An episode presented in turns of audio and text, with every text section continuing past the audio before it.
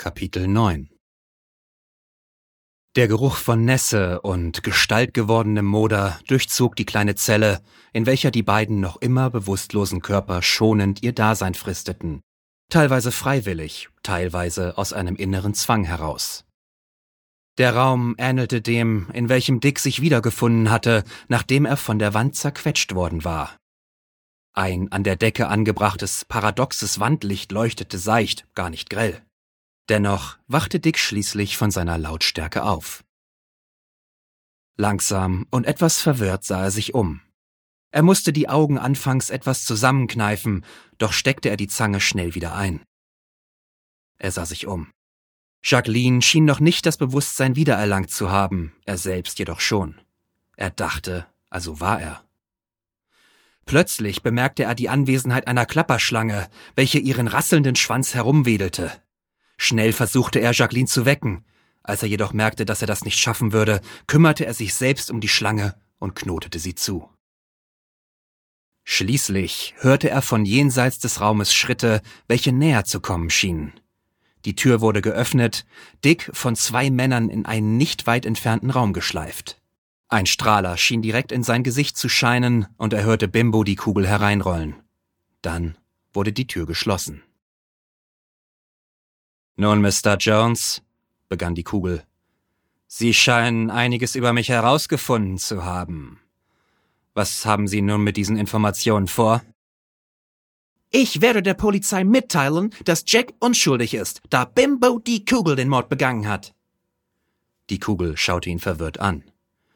Ich bin Jack Galore und ich bin Bimbo die Kugel. Dick schwieg. Nun, ich nehme an, Sie wissen, was Ihnen blüht? fragte die Kugel nach einer kurzen Weile. Dick reagierte nicht. Die Kugel nickte einem der umstehenden Männer zu, woraufhin der Angenickte zurücknickte. Die Kugel nickte verzweifelt Dick zu, doch jener nickte ein. Schließlich schlug einer der Männer ihn mit einer herumliegenden Faust. Dick begann, auf seiner Wange zu kauen, um wenigstens ein wenig Blut spucken zu können, wenn auch nicht sofort. Sie sehen, Mr. Jones, ich sitze am längeren Hebel und ich entscheide, was passiert. Da Sie offenbar so an Ihrem Leben hängen, mache ich Ihnen einen Vorschlag. Er beäugte Dick, großzügig tuend. Dick reagierte kaum, was die Kugel jedoch nicht vom Fortfahren abhielt. Wenn Sie versprechen, nicht zur Polizei zu gehen und zu petzen, lasse ich Sie am Leben. Sie und die Frau. Wenn nicht, lasse ich Sie. Er sah sich effektvoll um. Seine Helfer beugten sich leicht zu ihm hin und starrten ihn mit großen Glubschaugen an. Auch Dick konnte sich der Magie der Situation nicht entziehen. Die Erregung knisterte. Nicht am Leben. Die Kugel grinste in die Runde, wurde dann aber schlagartig wieder ernst. Er schlich einmal um Dick herum und stellte sich schließlich hinter seinen Stuhl. Nun, Mr. Jones, wie entscheiden Sie sich? Dick überlegte eine Weile. Ich denke, ich werde erst einen Ausbruchsversuch starten. Wenn das nicht klappt, greife ich auf Ihr Angebot zurück. Die Kugel nickte zufrieden und rollte aus dem Raum. Dick wurde wieder zurück in seine Zelle gebracht. Jacqueline war inzwischen aufgewacht und saß im Schneidersitz in einer Ecke des Raumes, der Tür zugewandt. Sie sah Dick an, und der fragende Ausdruck der Wissbegierde flammte in ihnen auf, bevor die Tragik des Augenblicks ihn löschte. Was ist passiert? fragte sie. Dick verlor sich kurz in ihrer Grazie, fand sich aber schnell wieder. Ihr Mann Jack oder Bimbo die Kugel, wie auch immer Sie wollen, hat uns in ein geheimes Geheimversteck gebracht. Ihre Augen formten einen ernsten Ausdruck. Dick nahm ihn und las. Ja, eine gute Idee. Die Idee eines Ausbruchsversuchs ist mir in der Tat auch schon gekommen. Wir werden dazu nur noch einige Sachen benötigen. Dick nahm einen imaginären Stift und schrieb ein paar Sachen auf den Ausdruck, welchen er schließlich Jacqueline gab. Würden Sie das bitte besorgen? Sie sah ihn einmal mehr fragend an. Wie soll ich denn in die Stadt kommen? Benutzen Sie die Tür. Dick deutete auf eine Hintertür im Hinterteil der Zelle. Sie führt direkt auf die Hauptstraße. Mit einem Blick seichter Verabschiedung verschwand Jacqueline Galore aus der Zelle, um nach wenigen Stunden zurückzukehren. Nach wenigen Stunden kehrte Jacqueline zurück in die Zelle. Sie hatte zwei Einkaufstüten im Arm mit einigen Utensilien, welche Dick, eigenen Angaben nach, brauchen würde. Er inspizierte die Taschen und legte die Sachen säuberlich auf den Boden. Kleine Gummitüte, Rohr, Knetgummi, Batterie, ein zweites Rohr. Dick war zufrieden. Er hatte so etwas schon im Fernsehen gesehen. Es konnte nichts schiefgehen. Dicks geübte Finger glitten sanft über eines der Rohre und füllten sein Ende schließlich mit dem Knetgummi. In die andere Seite führte er säuberlich die Batterie ein und zog sofort darauf die Gummitüte darüber.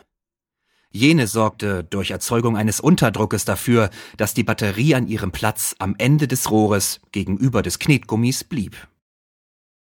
Dick lehnte das andere Rohr an die Tür der Zelle und stellte das präparierte Rohr so vor sich, dass das Knetgummi den Zellenboden berührte. Mit starrem, auf die Tür gerichteten Blick erwartete er die Ankunft einer Wache. Nach einer schier endlosen Zeitspanne öffnete sich langsam die Tür. Wie durch ein Wunder sorgte das Wunder der Schwerkraft für das wundersame Fallen des Rohres auf den Boden. Vom Aufprall alarmiert, schlug Dick mit der flachen Hand auf die mit der Gummitüte abgedeckte Seite des präparierten Rohres und stürmte in eine Ecke. Die Batterie schnellte auf das Knetgummi und brachte jenes beim Aufprall zur Explosion. Dies lenkte die Wache ab, wodurch Dick keine Mühe hatte, sie zu überwältigen. Im Bruchteil einer Sekunde entnahm er der Wache die Waffe und schnellte, Jacqueline an der Hand hinter sich herziehend, aus der Zelle auf den dahinterliegenden Gang. Dick betäubte die wenigen auf dem Gang patrouillierenden Wachen mit seinem neuen Schießgewehr und arbeitete sich langsam weiter. Eine Wache schaffte es, vor ihrer Niederstreckung einen gebäudeweiten Alarm zu aktivieren, welcher begann, sich mit seinem roten Licht und seiner nervtötenden Sirene ständig weiter durch die dicke Luft zu fressen. Jacqueline war hin und her gerissen zwischen Panik, Angst und Spaß, während Dick sie immer weiter hinter sich herzog, auftauchende Wachen erledigend. Nach einiger Zeit schließlich kamen sie zu einer großen, runden Panzertür. Ein Schild wies darauf hin, dass es die geheime Operationszentrale des Gebäudekomplexes sein musste. Neben der Tür befand sich ein kleines Tastenfeld mit Zahlen, wie auf einem Telefon. Dick übergab Jacqueline die Waffe und wollte beginnen, sich mit dem Zahlenfeld zu beschäftigen, als die Tür sich plötzlich öffnete. Dahinter lag ein großer, modern wirkender und hauptsächlich mit silbern strahlenden Materialien verkleideter Raum. Einige Handlanger Bimbos der Kugel saßen an computerisierten Kontrollstationen.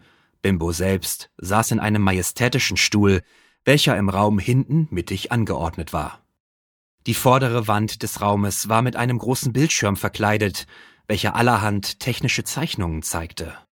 Die große Panzertür befand sich in einer Seitenwand des Raumes. Bimbo drehte seinen Stuhl in die Richtung des Privatdetektivs und seiner ehemaligen Lebensabschnittsgefährtin. So, wir haben also einen Ausbruchsversuch gestartet. Ein depressives Grinsen lag in seiner Stimme. Dick und Jacqueline betraten den Raum, woraufhin die Panzertür sich hinter ihnen schloss.